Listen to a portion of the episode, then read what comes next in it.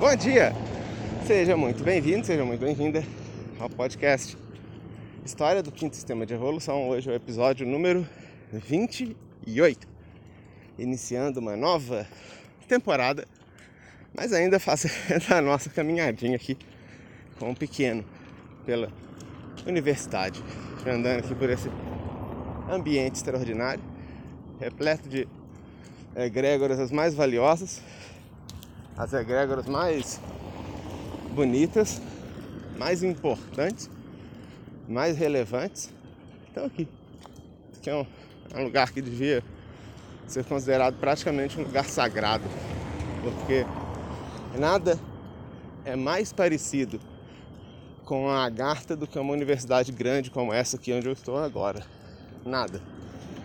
Não uma universidade religiosa, uma universidade é, de foco no mercado, mas uma universidade como essa daqui, onde se desenvolvem pesquisas nas mais variadas áreas, pesquisas que têm por objetivo elevar a mente, encontrar soluções, entender melhor as coisas, compreender melhor os acontecimentos, enfim, um lugar que certamente é, é bem parecido com a chamada Agartha. Tive a ocasião de um dia ir na Agartha e ver que lembra bastante uma universidade federal dessas do Brasil aqui. É bem, bem parecido, muito parecido. Muito mesmo. Então, não haveria lugar mais propício para essas gravações do que aqui. E assim estamos hoje no nosso episódio número 28. A gente não poderia começar uma nova temporada sem fazer uma menção no episódio número 28, que é este. A data de 28 de abril de 1928. Apesar de que hoje é o dia 3 de maio de 2021 e nós vamos conversar um pouquinho mais detalhadamente sobre uma outra data fundamental para a compreensão da história do quinto sistema, que foi o dia 3 de maio de 1951, 70 anos atrás. Como a gente diz, a base 7 ela é muito interessante. E quando a gente pega o número 70, por si só é um número interessante, porque ele é a fusão da base 7 com a base 10. A base 7 rege os chamados ciclos da obra, ou seja, o número 7, o ciclo de 7 anos, é iniciado em 1900, fique bem claro. O ciclo de 7 anos, iniciado no ano 1900, ele rege toda a espiritualidade, tudo quanto é espiritual verdadeiro, está dentro desse ciclo de sete anos. Algumas exceções, mas cada exceção verdadeira cria um novo elo de sete anos. Sete em sete. Porém, no nosso ciclo humano, por assim dizer, mundano, terreno, é o nome que você quiser dar. O nosso dia a dia as coisas ocorrem em base 10. São 10 em 10, 5 em 5, por aí vai. O nosso sistema de numeração é decimal, né? Nós usamos os 10, algoritmos, 10 algarismos né, de 0 a 9. Bom, então, falando dessa forma, hoje é uma data muito favorável para a gente falar sobre o dia 3 de maio de 1951, porque são 70 anos. 7 vezes 10. Né? Então é, é, é uma data muito, muito interessante. A gente vai falar um pouquinho, mas seria até equivocado da minha parte, da nossa parte, iniciar essa conversa, essa transmissão, sem fazer uma menção muito especial à data de 28 de abril de 1928, data conhecida por nós que gostamos do professor Henrique José de Souza como sendo o dia da vinda definitiva do Mestre, porque foi nesta data exatamente 28 de abril de 1928, que a consciência do Deus do sexto sistema, chamado Deus Aquibel, se manifestou e se firmou permanentemente no corpo daquele que conhecemos, conhecemos como professor Henrique José de Souza, professor J, mestre JHS, como a gente costuma dizer. Então, foi nesse dia que isso aconteceu. Ele já, já tinha, já vinha tendo alguns lampejos dessa divindade desde muito antes disso, desde décadas, desde criança, para falar a verdade. Só que disso ele não, não se percebia, ele não compreendia bem o que acontecia com ele, até que ele completou é, 16 anos. Isso foi na virada do século, né? 1899. E foi quando ele, ele encontrou também a Dona Helena, história misteriosa que eu não vou explicar muito aqui para não complicar minha vida, mas uma das cenas mais maravilhosas que já existiram na história da humanidade, para dizer o mínimo. Enfim, e a partir dali, desses 16 anos, ele passou a ser acompanhado por pessoas muito esclarecidas, pessoas que naquela época tinham uma consciência, uma noção das coisas muito superior a dele, infinitamente superior, e que o orientaram nesse processo para que a consciência desse Deus, Aquibel, se manifestasse plenamente. Foi isso que aconteceu. Então é interessante que a consciência dele veio sendo adquirida, veio aumentando, aumentando, aumentando muito rápido, até um ponto em que ela já tinha até ultrapassado a consciência daqueles que foram seus mentores. E chegou um ponto em que o Deus Aquibel se manifestou por completo, o Deus do sexto sistema, no corpo daquele conhecido como professor Henrique José de Souza. Razão pela qual o única escola, o único movimento, a única instituição fundada por ele, ser tão diferente e incomparável a qualquer outro grupo, sendo inclusive um erro, um equívoco dos mais grosseiros colocá-la em pé de igualdade a outros movimentos que não foram fundados por gente que talvez servisse como discípulo dos que orientaram o mestre JHS. Talvez. Eu, do que eu conheço esses mentores que ele teve, não sei se eles tomariam por discípulo os fundadores de movimentos aí, que frequentemente são comparados à instituição fundada pelos gêmeos espirituais. Mas eu não vou ficar me discorrendo muito sobre isso, porque o meu intuito não é ajudar. Essa gente está enrolada no seu próprio karma e não é da minha conta. Não cabe a mim mostrar a eles uma saída. Não é esse o meu propósito aqui. Seria um atraso, uma perda de tempo tentar salvar quem não tem salvação. Vamos seguindo então. Esse evento, do dia 28 de abril de 1928, é um evento tremendo, extraordinário. Poucos de nós no passado, lá nas épocas que nós estávamos ainda no Tibete e outros lugares místicos, poucos de nós tivemos a oportunidade de presenciar uma chamada avatarização completa, onde aquela pessoa é o Deus amoroso 100%. Uma pessoa conhecida como Jesus Cristo era algo entre 50% e 75%. Gautama, o Buda, também cerca de 50%, 75%. Falando, meu Deus, Ari. Buda, Jesus, não tinham a consciência que o professor Henrique José de Souza tinha, não. negativo, não tinha. Nossa, mas por que, que eles conseguiam fazer tanto enquanto o professor Henrique não fundou um movimento que se transformou numa grande religião, numa grande. Por que não? Porque a missão do professor Henrique era diferente. A missão, a razão pela qual Jesus Cristo, Buda e outros vieram à face da Terra é uma, a razão pela qual o professor Henrique José de Souza veio à face da Terra é outra.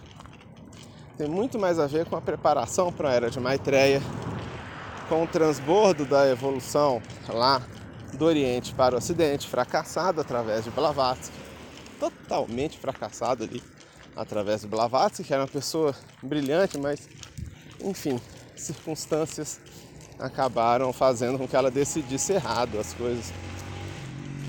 Mas enfim, outra história. E aí o que acontece? Esse, esse mestre esteve entre as pessoas, vivia na terra. Passava muitas dificuldades. E é importante a gente lembrar, a gente não pode lembrar do professor como se ele fosse um imperador assim maravilhoso, porque ele era um imperador maravilhoso que não era reconhecido pelos seus. Um imperador maravilhoso, um deus que era solicitado para resolver problemas que não era da sua conta. Deus me ajuda, pelo amor de Deus. Eu fiz uma coisa horrível umas duas encarnações para trás, horrível. E agora eu tenho um karma eu tô com um câncer aqui, eu tô com uma doença. E esse Deus amoroso, ao invés de dizer problema seu, ninguém mandou você pôr a mão onde não devia. Se ferrou, amigo, se vira. Boa sorte, dizer, não, meu filho, eu vou te ajudar. E ajudava. E ele adoecia. Ele, Henrique, não o Deus aqui, Bel. Deus aqui Bel não adoece de jeito nenhum. É uma consciência.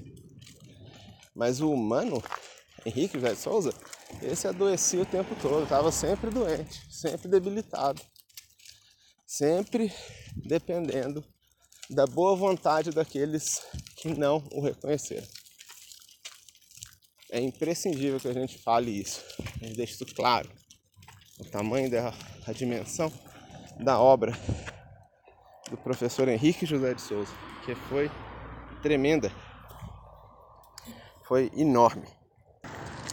Então fica a nossa singela homenagem, nossa reverência a essa data tão maravilhosa que fez com que tantas coisas fossem possíveis. E a nossa homenagem também, a nossa reverência a esses grandes adeptos, grandes mestres que guiaram de uma forma tão magistral, tão realmente tão extraordinária o jovem nascido honorato, conhecido como Henrique José de Souza, até se tornar o Deus Aquibel, encarnado. Que coisa maravilhosa! Os adeptos são realmente criaturas que merecem todo o nosso carinho, toda a nossa reverência por um trabalho extraordinário que foi realizado. Extraordinário. Né? Essa é a, é a questão. Então, esse Deus Aquibel, o Deus amoroso, ele era assim, veja, ele é amoroso. Querido mestre, eu fiz tudo errado. Só tomei decisão errada, fui um idiota completo. Fiz coisas terríveis. Eu fiz, nossa, eu só fiz idiotice. Não fiz uma coisa certa na minha vida. E agora eu tô com um problema. Você me ajuda? Ajudo. Fala, oi? para nós que tem um, um pouquinho de, de é, traço de personalidade mais de quinto senhor, a gente fala, amigo, vou te ajudar sim, vou te desejar boa sorte, tá? vou te desejar uma boa sorte aí, né?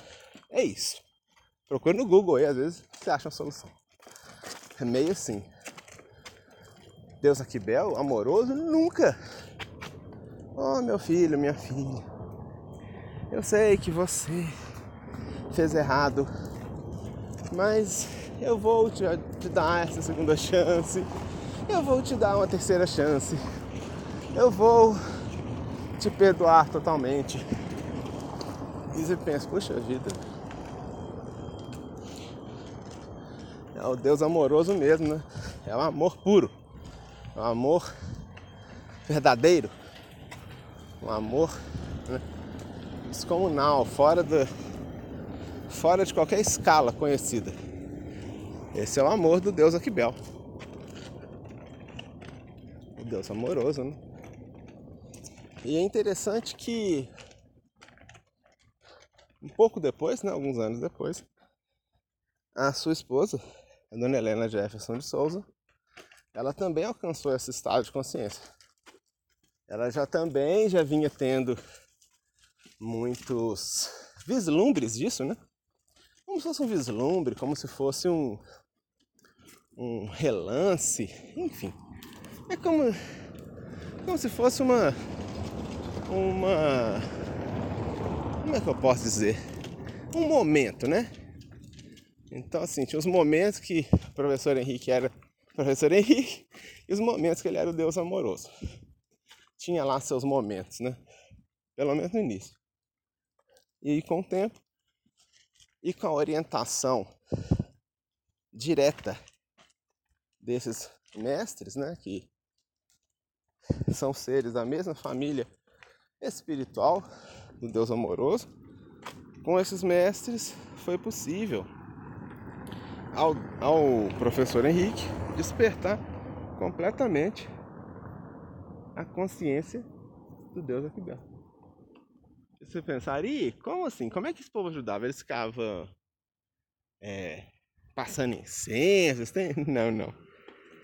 Eles ajudavam mesmo como dois tutores, dois mentores, dois conselheiros. Era assim. Eles ajudavam assim, como conselheiros, aí andava com ele, ficava com ele o tempo inteirinho, o tempo todo, ó oh, seu Henrique, olha aqui, ó oh, fulano, que beleza, ó oh, que bom que você veio. Beleza, vamos andar, vamos que como é que estão as coisas, vamos fazer assim. Aí vai fazer, eu faço não, senhor. Ih, não, senhor, mexe com isso não, aqui, vamos fazer desse outro jeito aqui. Ou oh, você, você reparou que quando o senhor for em tal lugar, aconteceu assim? Você reparou que? É, eu reparei. Pois é, rapaz, você sabe por que isso acontece? Acontece porque o Senhor é predestinado a ser o Deus Aquibel. É por isso, o Senhor tem vários poderes. Fala, é mesmo? É, ué. Vamos fazer aqui nós dois aqui um negócio pra você ver como é que é. E assim foi indo. Era uma, um contato do dia a dia, sabe? Não era uma coisa mística, onde ele era discípulo. Não, ele não era discípulo esse processo que estou descrevendo, que aconteceu nas ruas de Salvador e de Niterói no início do século XX, esse processo era o exato mesmo processo que acontecia lá nos mosteiros antigos. Quando nascia uma reencarnação de Buda, que eles chamavam, era assim chamado, uma reencarnação de Buda.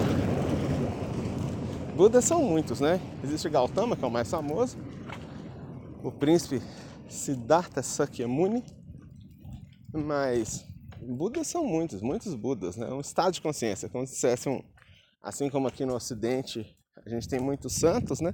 Pessoas que foram santificadas, canonizadas, tem um bocado de santo e santa. Lá no Oriente tem um bocado de Budas. A ideia é a mesma, assim, guardadas devidas proporções, né? Os de lá eram diferentes dos de cá, bem diferentes, enfim. Mas a ideia é, é um título né? não é uma pessoa. Apesar do famoso Buda do Gautama ser tão conhecido, né? Apesar de que isso, considerando que lá no Oriente existem várias modalidades de budismo, né? Pelo menos existia. Hoje em dia, o único budismo que eles conhecem é o TikTok. Muito bem. Enfim, o que acontece? Então, esse processo é o processo que lembra os processos místicos do Oriente, ó muito. É bem isso. Não se tratava de um discípulo e um mestre. Essas pessoas, esses grandes mestres, né? Ele eles não não tomavam tomaram o professor Henrique como seu discípulo. Ou oh, agora você é meu discípulo, você vai me obedecer, eu vou mandar, você vai fazer. Não. Era como se fosse uma espécie de ministro ou conselheiro. Alguém que dá palpite, alguém que fala, ó, oh, eu no seu lugar não faria isso não. Eu faria diferente, faria assim, assim, sabe, esse tipo de coisa. Era mais nessa pegada. Né? E assim foi despertado né, o Deus lá que eles conheciam. Né, e você entende a diferença entre uma pessoa que conhece, que é realmente, realmente uma pessoa das nossas, como a gente costuma dizer, uma pessoa que tem uma, um grau de instruição espiritual, por assim dizer, muito elevado, uma criatura realmente age de uma forma magistral de uma pessoa que só decorou textos. É simples, muito simples. A pessoa que tem um grau elevado, ela está sempre trabalhando para um propósito. Então, esses mestres que eu estou citando aqui, eles estavam trabalhando para um propósito. Eles não estavam andando com o professor Henrique só para fazer selfie, até porque era difícil fazer selfie com máquina analógica, né? Apesar de que tem uma foto de selfie Eu não vou entrar em detalhes para não, começar a fazer as coisas ficarem complicadas. Mas enfim. Eles não estavam lá andando pra. Ó, oh, beleza, mano, vamos tomar o nosso goró ali e tal. Não. Toda a aproximação que eles fizeram do professor Henrique, todo o apoio, tudo que eles falavam, que eles conversavam, as coisas que eles jogavam, colocavam ele em altas roubadas de vez em quando, para que ele despertasse o deus Aquibel dentro dele. Era para isso. Era só para isso. Tinha um propósito ali. Então você vê que a pessoa realmente evoluída, ela tem propósitos nas coisas. Ela não faz por fazer. Ela não simplesmente faz para ver se consegue. Ela consegue, ela sabe que consegue. É o caso aqui da universidade. Muitas pessoas vêm na universidade com um propósito mesmo que seja o propósito de adquirir mais conhecimentos para transformar numa pessoa melhor, num ser humano melhor. Excelente, que é um propósito mais nobre que esse. É difícil, né? Achar um propósito mais nobre que esse. É muito nobre. Então, essa é a diferença. As pessoas, há, pessoas que só decoram textos. Decoram com uma precisão, assim, ó.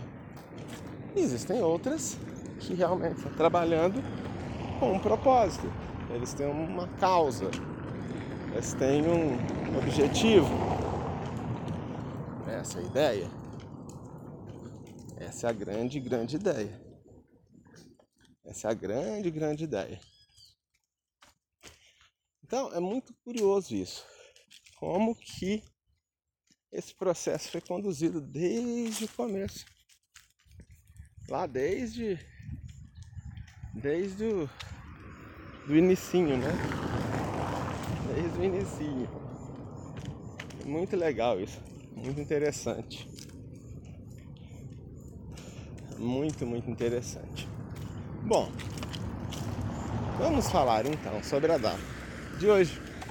Já fez toda a menção que é, acho justa a, ao despertar do mestre do sexto sistema no professor Henrique José de Souza, em 28 de abril de 1928.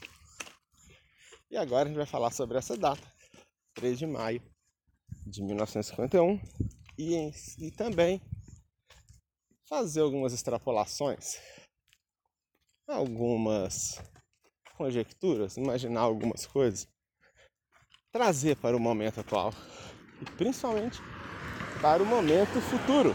Esse é o nosso objetivo aqui agora. Muito bem. Olha só, o que aconteceu no dia 3 de maio de 1951 que é tão importante assim, a ponto da gente estar aqui mencionando com, uma, com tanta reverência, né? O que aconteceu de tão extraordinário nesse dia? Seguinte, lá no templo de Maitreya, que fica em São Lourenço. houve um ritual transcendental na presença do professor Henrique José de Souza e nesse ritual manifestou-se através dele o quinto Senhor. O quinto Senhor manifestou-se através do professor Henrique José de Souza e proferiu palavras sagradas que a gente não pode repetir aqui por duas razões. Uma que é a razão pela qual eu não repito, são palavras sagradas, elas têm um, um momento certo de serem pronunciadas. E segundo motivo que é inteligente não repetir, que essas palavras são protegidas por copyright e eu falando aqui poderia criar uma confusão desnecessária, porque a gente não vai precisar pronunciar nenhuma dessas palavras para explicar o que está ali. Mas quem tiver acesso aos textos mais reservados do ano de 1951 vai encontrar essas palavras lá, estão escritas todas em letra maiúscula para ficar bem fácil encontrar. Pois bem, por que que 80 palavras assim são tão importantes? Por quê? Afinal de contas, depois o quinto senhor não, não, não foi descrito num livro inteiro pelo professor Henrique? Aí que está, depois, aí que está o quinto senhor, que até outro dia fazia grande oposição ao sexto senhor, ao seu irmão. Ele mesmo em pessoa, falando aí, através do veículo físico do seu irmão, sexto, mas era ele. Fala que engraçado, ele não era é, contrário a tudo que esse negócio de ser senhor e avatar, ele não era meio, meio brigado com, com eles? Sim e não. Ele realmente fazia, como a gente já falou várias vezes aqui, uma posição que aparentemente era muito bem calculada. Era uma coisa meio estratégica. Não parece ser uma pessoa revoltada. Pessoa que é revoltada e só quer revolta e só quer destruir e não quer nada de, de positivo. Enfim, não parece ser o caso não. É mais parecido com alguém que tem uma certa ideia e que cria várias estratégias, vários planos para colocar suas ideias em, em, ação. É mais parecido com isso. Como a gente já viu aqui diversas vezes, bem mais. Hum? Ah, pode seguir bem longe. Então, não é nada. A moça acabei de explicar para a moça que ela vai ter que andar 2 km mas tudo bem. Então, ah, ah, voltando aqui, ele me desconcentrou, vamos voltar aqui. Então, a oposição que esse quinto senhor fazia ao sexto não parece ser uma rebeldia de um adolescente brigando com o pai. Não parece ser um rebelde sem causa, uma pessoa que faz só fazer, ou faça fazer, ah, você tá fazendo eu vou fazer diferente. Sabe esse negócio adolescente? Ah, você tá fazendo templo, eu vou quebrar seu templo. Ah, você tá fazendo, vou fazer o contrário. Eu vou fazer diferente. Não, não é exatamente o que a história mostra, não. Eu não sei, eu nunca conversei com o Quinto Senhor sobre isso, mas não parece ter sido um caso de revolta. No sentido de uma rebeldia, uma revolta, um, eu quero que o mundo se exploda, vai arrebentar todo mundo. Não parece uma coisa meio calculada, né? Uma coisa bem. Vou fazer assim para conseguir assado. Parece que o grande, entre aspas, problema do Quinto Senhor, entre várias aspas, não era a estratégia em si, mas era a ideia que estava subjacente a ela. Como a gente já viu mais tempo, analisando bastante os eventos relacionados ao mestre do quinto sistema, a gente consegue vislumbrar que talvez o grande é, empecilho, grande obstáculo para que seus planos fossem é, bem sucedidos em toda a extensão disso, é que talvez eles tivessem uma fundamentação teórica que merecesse uma segunda opinião. Essa é a ideia. É como se é, tivesse um plano dele sem faltasse um pouco de alguma coisa, para puxa vida, você esqueceu daquilo. Nossa, como é que eu esqueci disso e tal? Ou seja, a grande questão em relação ao quinto senhor, para quem está de fora, para quem não, não faz parte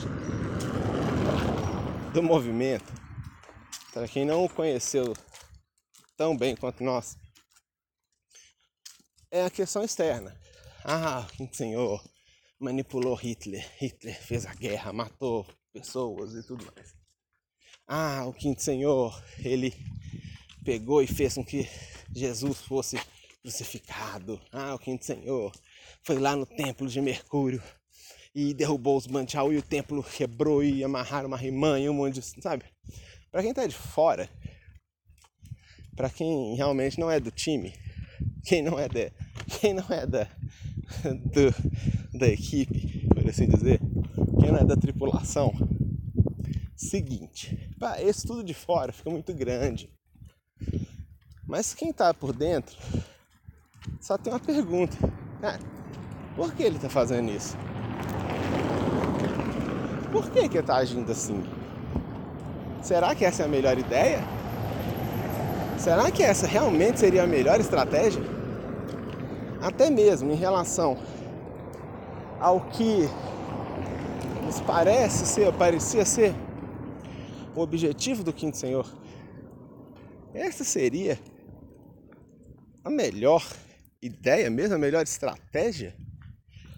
Ou será que mereceria um segundo ponto de vista? E nós acreditamos que sim. Então, quando a gente diz que a consciência, ou seja, a ideia desse quinto senhor, se manifestou no templo, nossa, nossa, que mudança que a gente viu, que a gente vê, né? Porque essa mesma ideia, até outro momento, estava trabalhando sozinha, resolvendo lá com, com suas estratégias, com, com a sua inteligência, o que fazer com essa humanidade, o que fazer com a humanidade dos mundos interiores, o que fazer com a face da Terra, o que fazer com os mundos interiores, o que fazer com tudo. É como se fosse um estrategista que trabalha sozinho. E todo estrategista que trabalha sozinho acaba tendo um problema, que ninguém é perfeito. Especialmente um Deus partido em três pedaços. Especialmente um Deus, como Deus do quinto sistema, cuja consciência mais sofisticada, ou seja, a parte mais elaborada da sua constituição, estava separada da parte que agia no mundo. Então essa ideia, esse refinamento, ele não estava ali presente quando o quinto senhor manipulava o Hitler. Quando o quinto senhor botou para escanteio, botou, jogou no bueiro os Banchaus em 1985. Essa consciência angélica superior, sublime, não estava lá. Ela estava guardada, como a gente costuma dizer, num outro lugar chamado Shambhala. E foi justamente essa consciência que apareceu e que começou e que fez essas pronúncia dessas palavras em 51.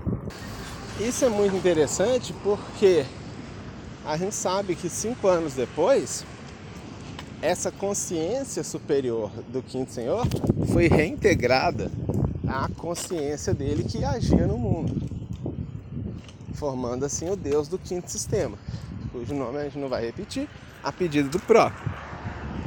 Mas a gente sabe de quem a gente está falando. Então essa consciência superior do quinto senhor que se manifestou nesse dia. Mas ainda assim é curioso, porque a gente pensa, poxa vida, Chambala é longe daqui. Nossa, é um outro nível, um outro Chambala é bastante longe daqui. É mais fácil chegar na estrela aqui do lado, do, na próxima estrela do que chegar em Chambala. Chegar em Chambala é muito mais difícil, muito mais longe. É muito mais longe. Nossa. É. é, pois é.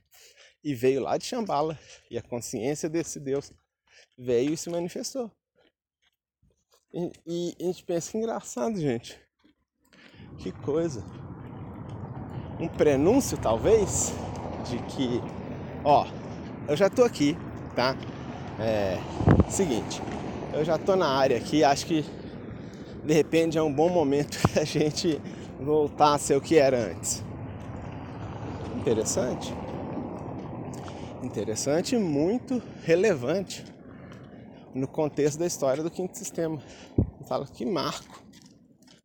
Porque outras vezes o quinto senhor havia se manifestado através do professor Henrique, várias vezes. Mas não dessa forma. Mas não num ritual transcendental. Não num ritual tão é, em pé de igualdade ao próprio é, ser senhor. Até então, o quinto senhor não tinha se colocado dessa forma. Ele não tinha se colocado como um Deus. Ele se colocava como uma espécie de anjo rebelde, uma espécie de, de enfim, uma espécie de opositor, né? De esse tipo de coisa. Ele não era até então colocado, não, ele não havia se posicionado como um Deus, como um, um quinto Senhor realmente. E nesse dia, com a manifestação da sua consciência, isso aconteceu.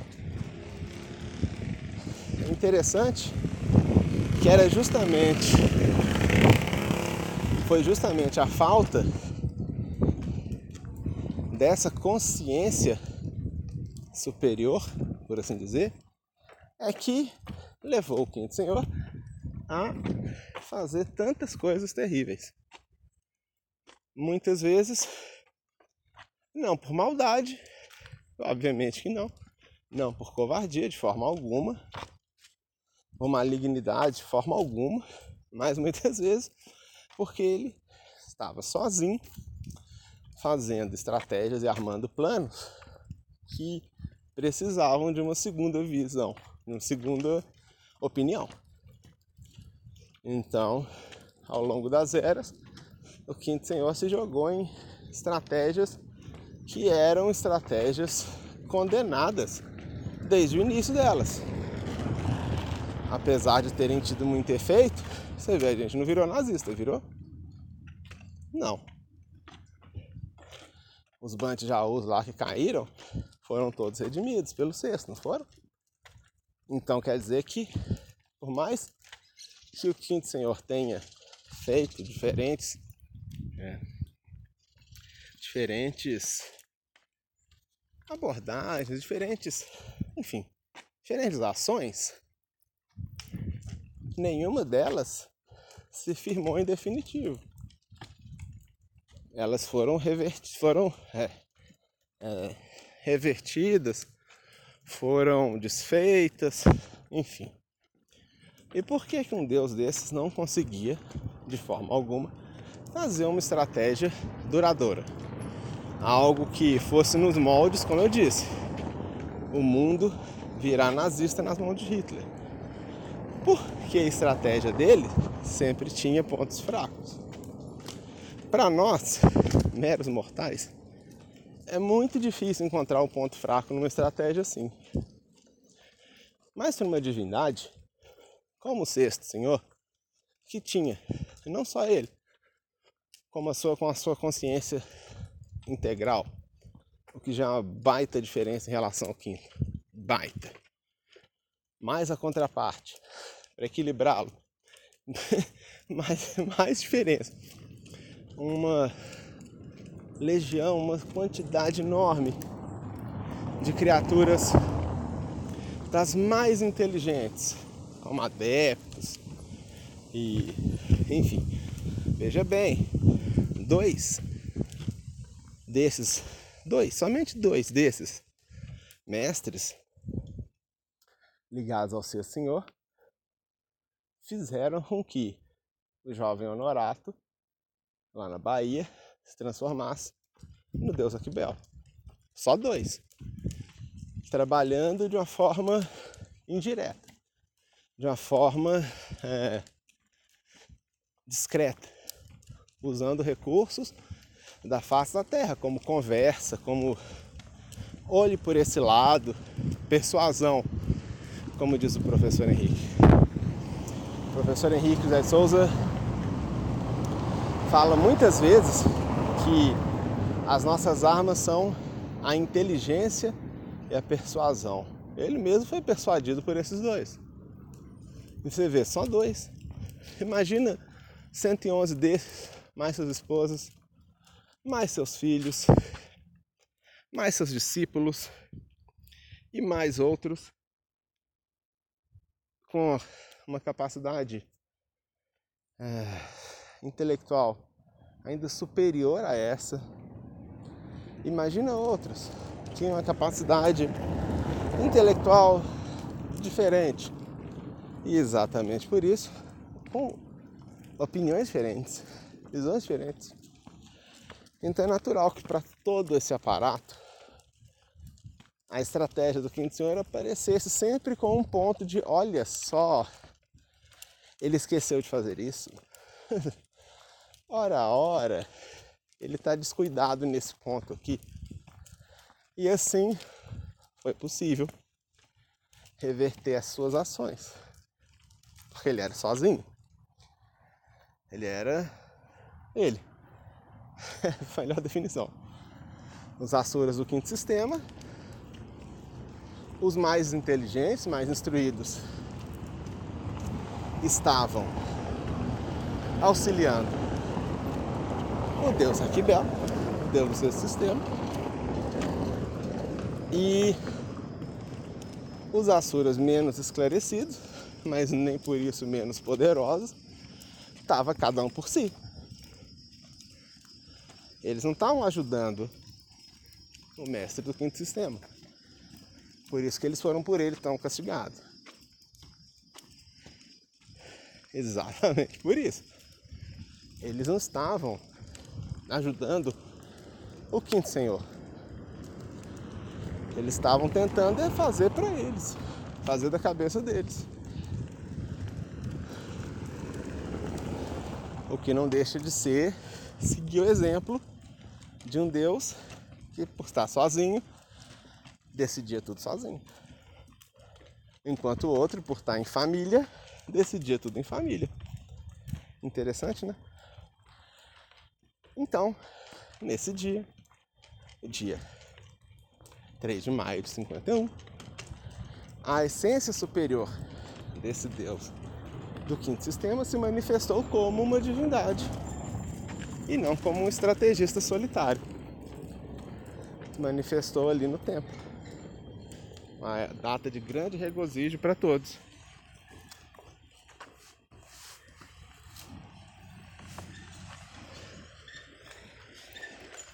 Uma data extraordinária.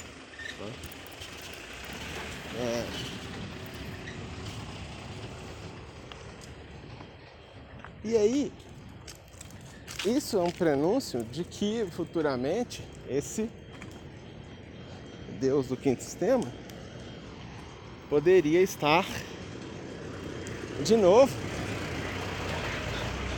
integrado a, ao seu corpo, por assim dizer. Daí essa data tem uma, tem uma relevância tão grande. Isso é uma data tão importante na cronologia do quinto sistema porque o quinto senhor não se manifestava como um Deus. Olha, eu estou aqui, eu sou o Deus do quinto sistema de evolução. Estou aqui num templo falando para. Não, ele era uma sombra atrás de um Hitler. Ele era a, a, a, a encarnação, a incorporação de um pai de Muxambava que destruiu o templo do Tibete, por aí vai. Ele não se colocava, não se apresentava como um Deus diante de uma corte. E esse foi um dia que isso aconteceu. E ele, inclusive, abençoou todas as pessoas. Abençoou todos minha própria hierarquia. Demais conciliaram um trabalho que uma hora eu soneguei. Abençoou todos eles. Falei, olha, olha, livro texto das divindades. Como deuses agem. Assim, dessa forma. Como ele acabou de fazer. E isso já talvez fosse um indicativo de que é os dias de um quinto senhor fazendo oposição ao mundo, oposição, atraso, oposição inclusive ao sexto, estivesse os dias contados. Você falaria, me explica a natureza dessa oposição. Parece briga de criança. Um contra o outro. Falei, é. A pessoa que explicou isso deve ser uma criança, porque o erro está na explicação. A explicação foi uma explicação Acho que. Eu não sei se eu vou explicar isso pro meu filho dessa forma, não. Mas para criança é uma boa explicação. Um briga com o outro, um é contra o outro. Por quê? Na verdade, não era bem assim. Como a gente viu ao longo de três episódios da primeira temporada, o quinto senhor não estava aqui na, entre, entre nós, por assim dizer, aqui na face da terra passeio. Ele não estava aqui porque ele tem um. Ele tá. Ele tava doido para ir visitar ali uma praia de Porto Seguro. Não, isso é a gente. A gente faz isso, ele não. Ele tem outros objetivos aqui no meio é, das pessoas. É um objetivo completamente outro, completamente diferente completamente diferente. Então, o quinto senhor ele foi forçado a se manifestar aqui. Ele não veio porque quis, ele foi forçado. E o que incomodava e continua incomodando profundamente esse quinto senhor, seja no aspecto cósmico, seja no aspecto é, humano, é o atraso da humanidade, a humanidade atrasada. Como ele diz nessa humanidade retardada que não fazia jus às homenagens prestadas pelo Senhor das Eternidades. A briga do quinto senhor não é com o irmão dele. Ele não é contra o irmão dele, maldita, eu vou te pegar, eu vou me vingar, eu vou acabar com você. De onde tirou isso, velho? Que ideia errada. O povo tem cada fantasia engraçada, né? Não é isso. Ele não era assim, ele não é essa pessoa. A questão é, puta merda, que humanidade de lixo. Puta merda, eu não, eu não consegui imaginar como é que alguém criou uma desgraça desse tamanho, parecida com essa gente que tá aí. Porcaria danada. Não vou pôr minha mão nisso. Não mexo com porcaria. Eu não trabalho com lixo. Trabalho com coisas finas. Não trabalho com esse tipo de desgraça que tem não. E o sexto é outra linha, lembra? Meu mestre, eu matei o senhor na outra encarnação e todos os seus filhos, fiz guerra e tudo mais. E agora eu tô com uma dor na barriga, acho que é câncer. Só me ajuda? Ajudo? Vou curar seu câncer. Você vê, duas opiniões totalmente diferentes sobre a humanidade não é um contra o outro. É que um defende essa gente toda e o outro fala, não, tem que acabar com essa rapaziada toda aí. Não, eu acho que tem que defender. Acho que tem que dar mais chances para essas pessoas. Chance o cacete, vão eliminar todo mundo. Onde só houver essa porcariada toda que tem aí. Não, só. Tem muitas coisas boas, dá para aproveitar aí várias coisas, é só se dar uma chance. É só você dar um crédito aí, que daqui, sei lá, 10, 15 encarnações, as pessoas aí, elas vão, vão produzir bacana, cara. Vai nada, vão acabar com elas hoje. Então é sempre assim. E aí começava a luta. Não, eu vou pegar e eu mesmo acabar com esse povo. Vai não, senhor. Vou sim, eu vou pegar, enquanto você fica conversando, eles ficam aí tudo te fazendo sofrer. Você fica perdoando eles, fica tudo ganhando karma, você fica limpando o karma deles sofrendo, passando dificuldade, não conseguindo uma vida, uma vida à altura da sua majestade, nem você, nem a sua família, porque você fica comprando briga desses idiotas que tem por aí fora, eu vou eliminar todos eles. Não vou deixar nenhum vivo. Vai não, senhor, eu não vou permitir. Aí você vai me obrigar? Vou. Aí um pega a espada, outro pega a espada e eles começam a lutar. Mas a briga deles nunca foi um contra o outro. Eu não gosto de você, você é feio. Qual é, velho? Isso é coisa de criança. Eu, quinto senhor, eu vou. Meu plano maligno para machucar meu irmão. Vou vingar do meu irmão. Ai, ai. Ai, ai. Eu tenho tanto karma que eu posso dar risada de uma podreira dessa. Por quê? Ai, cara, nunca. Esses seres não são crianças. A gente é criança perto deles, eles não são crianças. Não é uma briguinha de ego, de eu quero, mas não, é isso aí. Eu não, essa humanidade é horrível, eu vou acabar com essa humanidade toda. Não vai não, senhor. Vou sim, não vou. Eu vou e vou acabar com eles hoje. Não vai, não vou deixar.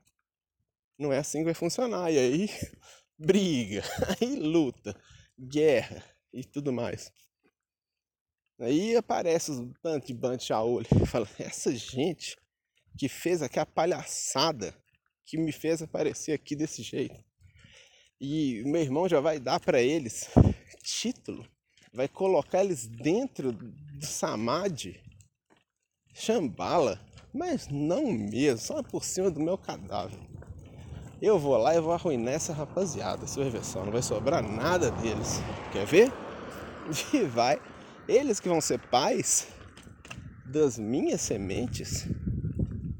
Eles que vão ser pais dos devas ligados a mim. Quer dizer que eu vou ficar ligado a eles dessa forma íntima? Mas nunca Quer ver? Eu te mostrar o que eles são feitos. E ele foi, entra no templo e arruinou o templo inteiro. Na verdade não fez nada, é só persuadiu, né? A passagem do quinto senhor pelo templo de Mercúrio foi pura persuasão. Ele mesmo não destruiu nada. Ele mesmo ele mesmo não incitou a nada. Ele mesmo falou: "Bora quebrar esse trem tudo aí, revolução, vão arrebentar". Não. Ele chegou, conseguiu subir ao nível mais alto do templo e lá falou: bacana demais, que beleza estar aqui com vocês. Eu falar, essa meditação que vocês estão fazendo é uma meditaçãozinha muito devagar. Vocês já são pessoas muito mais né, sofisticadas. A gente pode acelerar um pouquinho. Vamos mudar esse troço? Vamos! Bande bobo. Vamos, vamos sim. Caíram direitinho. E aí, resta a consequência. Então, quando essa consciência superior desse Deus aparece, é uma coisa extraordinária. É uma coisa extraordinária. Extraordinária. Fala, poxa. e essa consciência coloca, né? Uh, um trabalho que uma hora eu soneguei.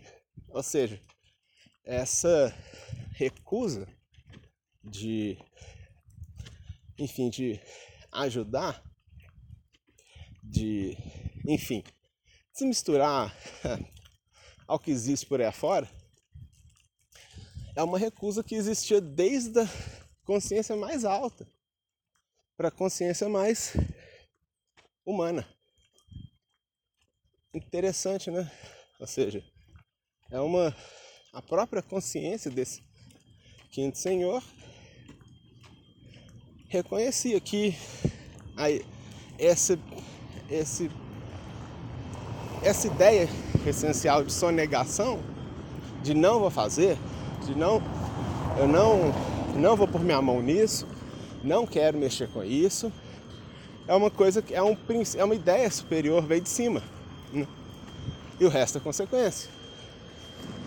É muito interessante a gente pensar isso, porque ver como é que essa consciência também, por outro lado, ela foi privada da experiência, porque enquanto o quinto senhor estava aqui fazendo todas as coisas que a gente conhece, a sua verdadeira consciência estava guardada em outro lugar. Não havia uma conexão. É como se um visse o outro de fora. Essa é a perspectiva. E aí, o que lá no plano mais superior, mais sublime, era uma recusa. Ah, eu não. Ah, não. Não, não quero mexer com essa gente da face da terra, não. Isso aí é. Não mexo com esse tipo de porcaria, não. Virou todas as ações do quinto senhor aqui. Ele é consequência, não era causa. Então, quando essa essência se manifesta, é interessantíssimo. Como quem diz: olha. Ah, acho que agora é hora de reintegrar as coisas. Acho que já é chegada a hora de a gente voltar ao que era. Já deu para eu refletir bastante a respeito.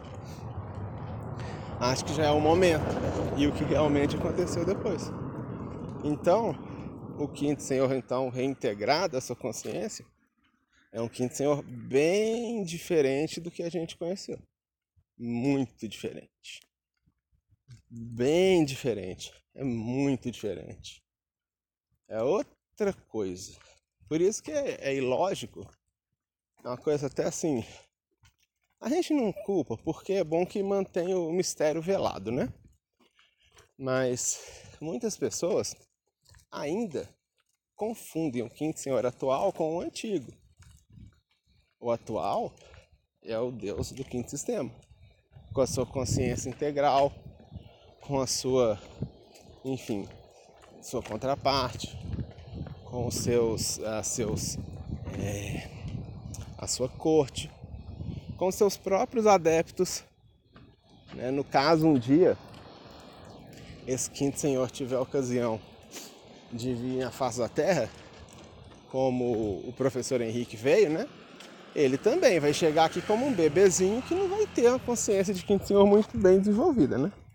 porque é só uma criança pequena. E aí, com certeza, adeptos aí ligados ao quinto senhor, de sua linhagem, vão se apresentar. Ô oh, fulano, vamos conversar aqui, vamos fazer um negócio nós dois aqui e vão instruí-lo no propósito, né? Como aconteceu com seu irmão. Mas isso ainda não aconteceu, mas esse quinto senhor atual de hoje em dia é muito diferente do quinto senhor de muito tempo atrás. Muito diferente. Outra pessoa. Apesar de que, em muitos aspectos, permanece parecido. E é engraçado que muitas tragédias, muita maldade, muita ignorância continua por aí, né? Você vê nessa atual pandemia que nós estamos passando de é, coronavírus, Covid-19, você observa quanta maldade, né? quanta negação, negacionismo, o quanto as pessoas estão cruéis umas com as outras, agindo com selvageria. E nada disso é obra do Quinto Senhor. Por quê? nada disso foi obra do quinto senhor no passado também. É um erro que muitos cometem. Porque eles não entendem isso que eu acabei de explicar. Que o quinto senhor mesmo, ele mais dava ideia e persuadia do que fazia. Ele mais persuadia. O que o Hitler fez se não persuadir uma nação inteira? grande conhecedor da persuasão. Persuadiu todo mundo. Hitler não pegou e agora a Alemanha é minha, eu vou fazer tudo do jeito que eu quero e é isso aí, vocês vão me obedecer. Não. Ele veio persuadindo, veio convencendo as pessoas a se juntarem a ele. Veio convencendo, veio organizando, veio fazendo isso tudo. Quem, quem fazia mesmo, quem fez, quem atirava a bala de revólver era o soldado, não era ele. Apesar dos dois estarem relacionados, obviamente, mas a relação entre os dois era uma relação de persuasão. A perseguição aos judeus e tudo mais, persuasão. Os, os, as pessoas do alto escalão do partido nazista queriam de qualquer jeito que os judeus fossem exterminados, erradicados. Hitler também, mas a história diz que nem tanto. Então, o que ele faz? Persuadiu. Persuasão. Esse quinto senhor estava lá persuadindo.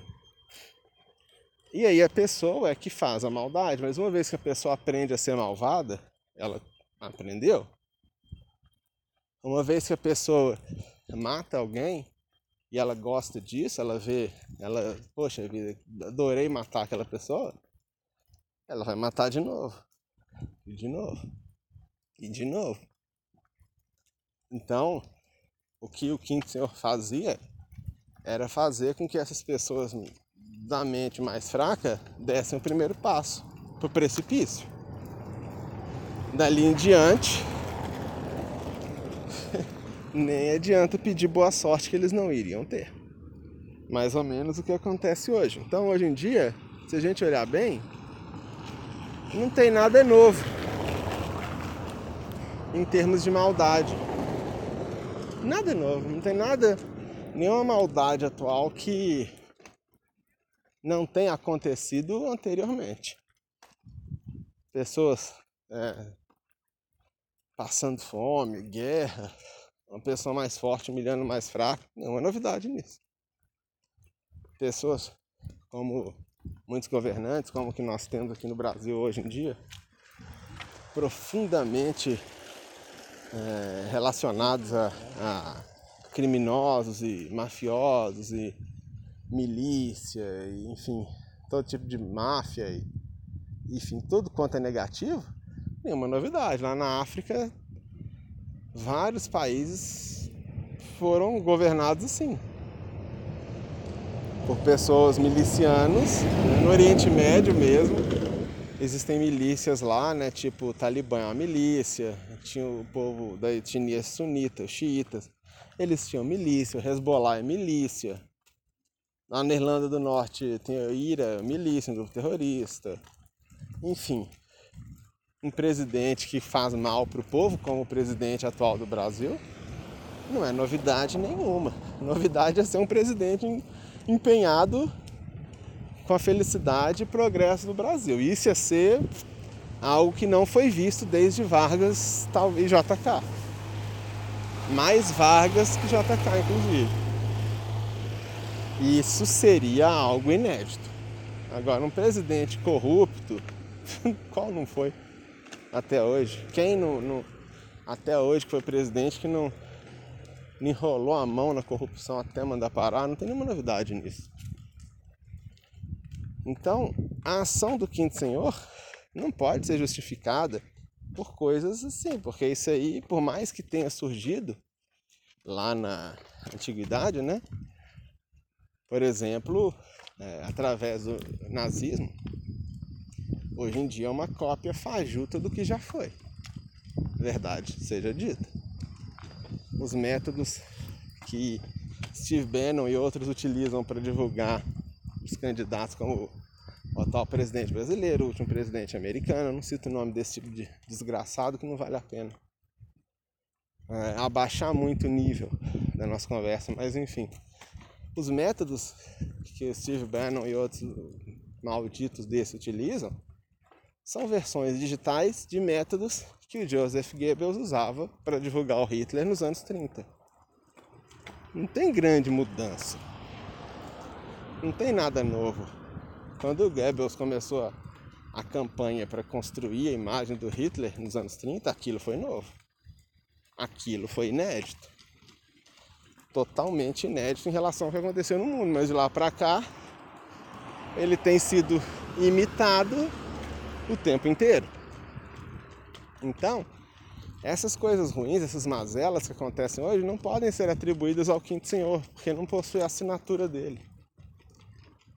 Ele mesmo não se repete, diferente do sexto que repetia muitas vezes a mesma coisa, de ficar perdoando, perdoando, perdoando. Não, beleza, vamos dar uma chance sim. Não, vamos dar uma oportunidade. O quinto, sei não, não tenho tanta certeza não. E o quinto senhor também, mais do que ninguém, está pessoalmente, ao que parece-nos, né? A gente tem essa impressão de que ele está fortemente empenhado em promover um, uma espécie de separação do trigo e do joio. Porém, agora de uma forma muito mais eficaz e praticamente irreversível. Quando o quinto senhor, influenciando, por exemplo, o Hitler, tão citado aqui, fez com que os alemães cometessem diversas barbaridades. Essas barbaridades, elas foram meio que divididas, parceladas com o próprio Quinto Senhor. Isso é um fato. Porque partiu dele a ideia original. Ou seja, ao agir por mal, talvez o Quinto Senhor estivesse garantindo ou fazendo com que as pessoas que ele queria eliminar ganhassem uma segunda chance. E isso é um resultado recorrente das estratégias que o Quinto Senhor utilizou ao longo dos tempos. Ou seja, toda hora ele tenta eliminar o pessoal e o pessoal ganha outra encarnação. E fala, que droga, né? Eu achei que dessa vez eu tinha conseguido eu tinha conseguido me livrar desse daí. Uh -uh, não. Só que agora ele vai conseguir, já está conseguindo. Porque agora a estratégia dele é muito mais sofisticada. Não é mais a estratégia de ficar fazendo avatarização em ditador.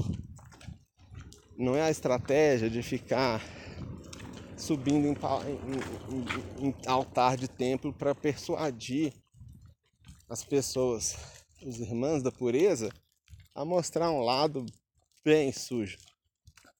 Ladinho bem, bem nada pureza. Bem maldito. Não. Não. E como tem sido feito isso?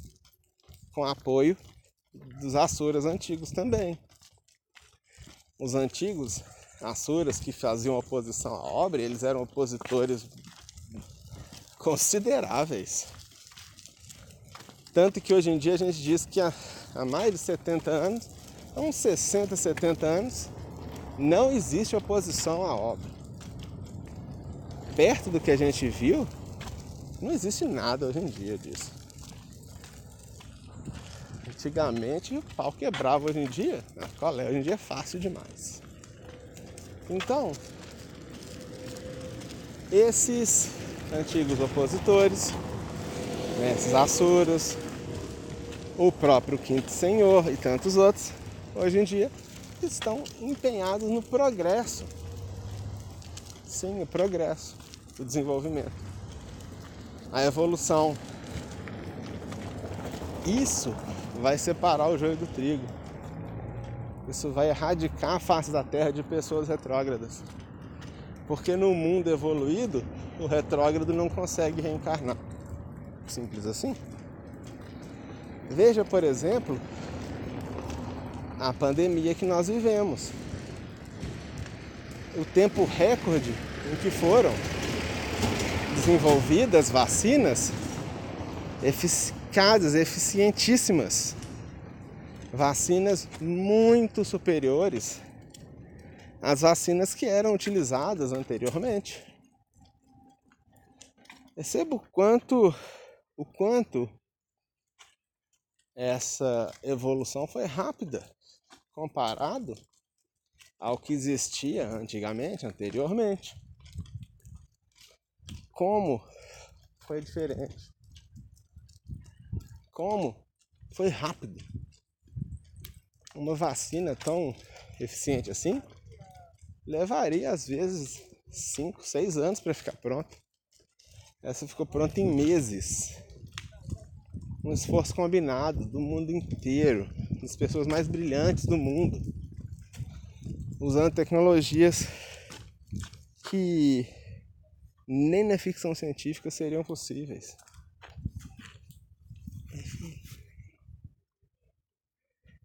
E que trouxeram esse progresso todo pra gente em tão pouco tempo.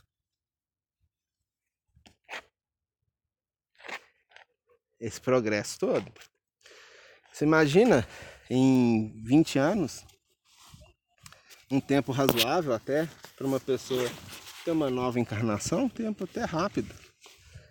20 anos, 30 anos, o quanto as tecnologias de diagnóstico médico vão, vão avançar.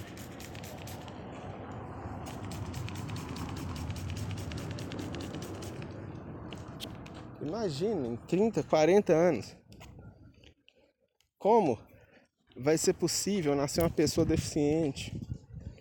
Como vai ser possível nascer uma pessoa com má formação genética? Isso não vai acontecer. Isso não vai ocorrer. Isso não vai acontecer mais. Isso não, não é mais uma, uma, uma possibilidade nas próximas décadas. Isso põe uma pessoa muito maligna, muito, muito má. A pessoa que tenha feito coisas terríveis como a gente tem visto tantos fazerem hoje em dia, não é verdade? O que aconteceria a essa pessoa hoje? Ela morre e daqui a um tempo tem uma encarnação. Uma reencarnação num corpo ruim, é, no sentido de uma pessoa com uma doença muito séria, uma pessoa é, com retardo mental, uma pessoa enfim, uma pessoa com a saúde muito comprometida. Uma pessoa que iria acabar sofrendo um acidente terrível quando completasse determinada idade. Isso é o que acontece hoje em dia. Ainda acontece. Mas imagine um mundo daqui a 30 anos onde quando uma, uma mulher engravidar, ela vai no médico, um exame de rotina, no laboratório, e vai tirar e vai ver o genoma da criança. E baseado nos genes dela, já vão ser identificadas possíveis falhas. Ó, seu filhinho aqui, sua filhinha, tem uma tendência a desenvolver X, tá? X é uma doença grave. Para sua sorte, a gente já tem uma técnica para interromper o desenvolvimento dessa doença enquanto está desenvolvendo o embrião. Basta tomar essa injeção aqui. Basta fazer isso aqui. Basta usar essa radiação aqui. Basta usar esse ultrassom aqui. Beleza? Imagina um mundo onde as crianças vão ter acesso a uma educação de ponta. Seja porque elas estão recebendo isso num tablet, num software gratuito. Porque o governo, como o brasileiro atual, não dá a mínima para as crianças e para o progresso. Mas você imagina as crianças que não vão ter a oportunidade de serem retardadas, de serem ignorantes.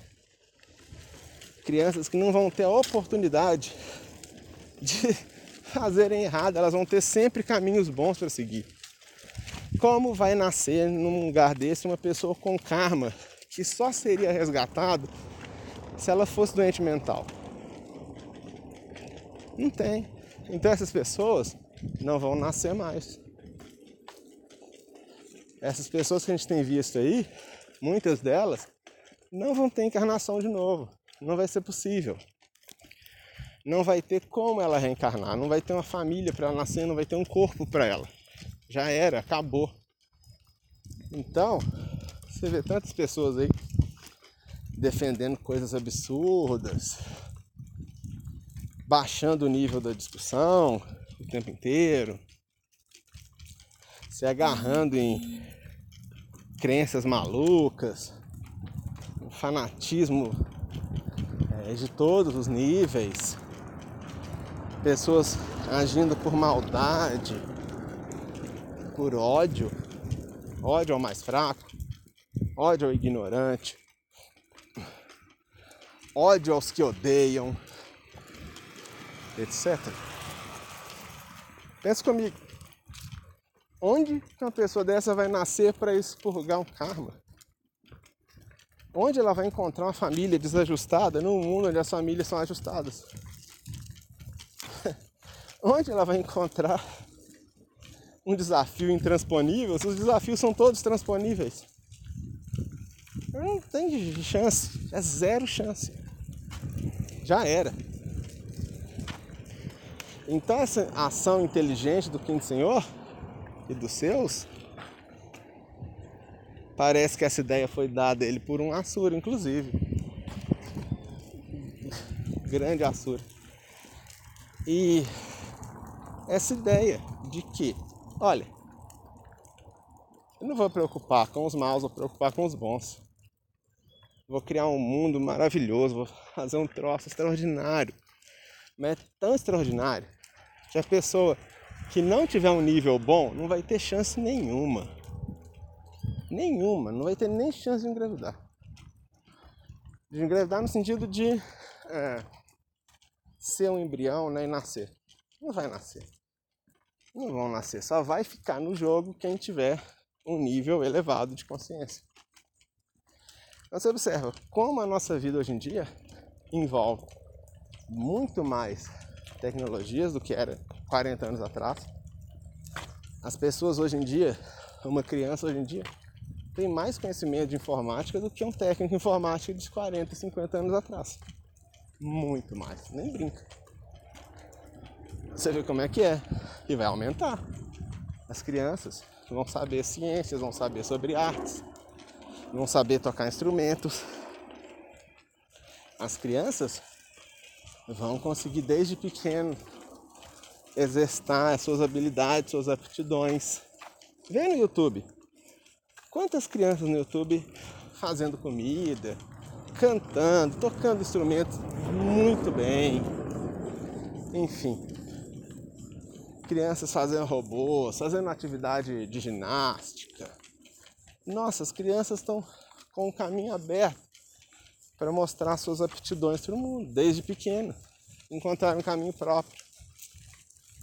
Ou seja, nós estamos selecionando os melhores. Agora, para a gente fechar essa conversa, fica uma reflexão interessante. Poxa vida, será que essa ideia poderia ter sido dada para o quinto senhor lá atrás? Será que ele teria caído? Se alguém tivesse falado com ele, ou oh, deixa eu te falar um negócio vamos lá dar todo o apoio para essa gente. Por quê? A gente sabe que a maioria não vai dar conta e a gente vai separar o joio do trigo. Fácil, rápido, tranquilo, não vai precisar machucar ninguém, vai ser tranquilo. Será que teria mudado o rumo das coisas? Será que teria feito diferença? Difícil. Acho que um dia que no dia que eu tiver uma oportunidade de sentar com o quinto senhor embaixo de uma árvore, igual aconteceu com o Papini, eu espero que eu me lembre de fazer essa pergunta. Mas eu acho que não vou me lembrar, não. acho que eu vou acabar perguntando outras coisas.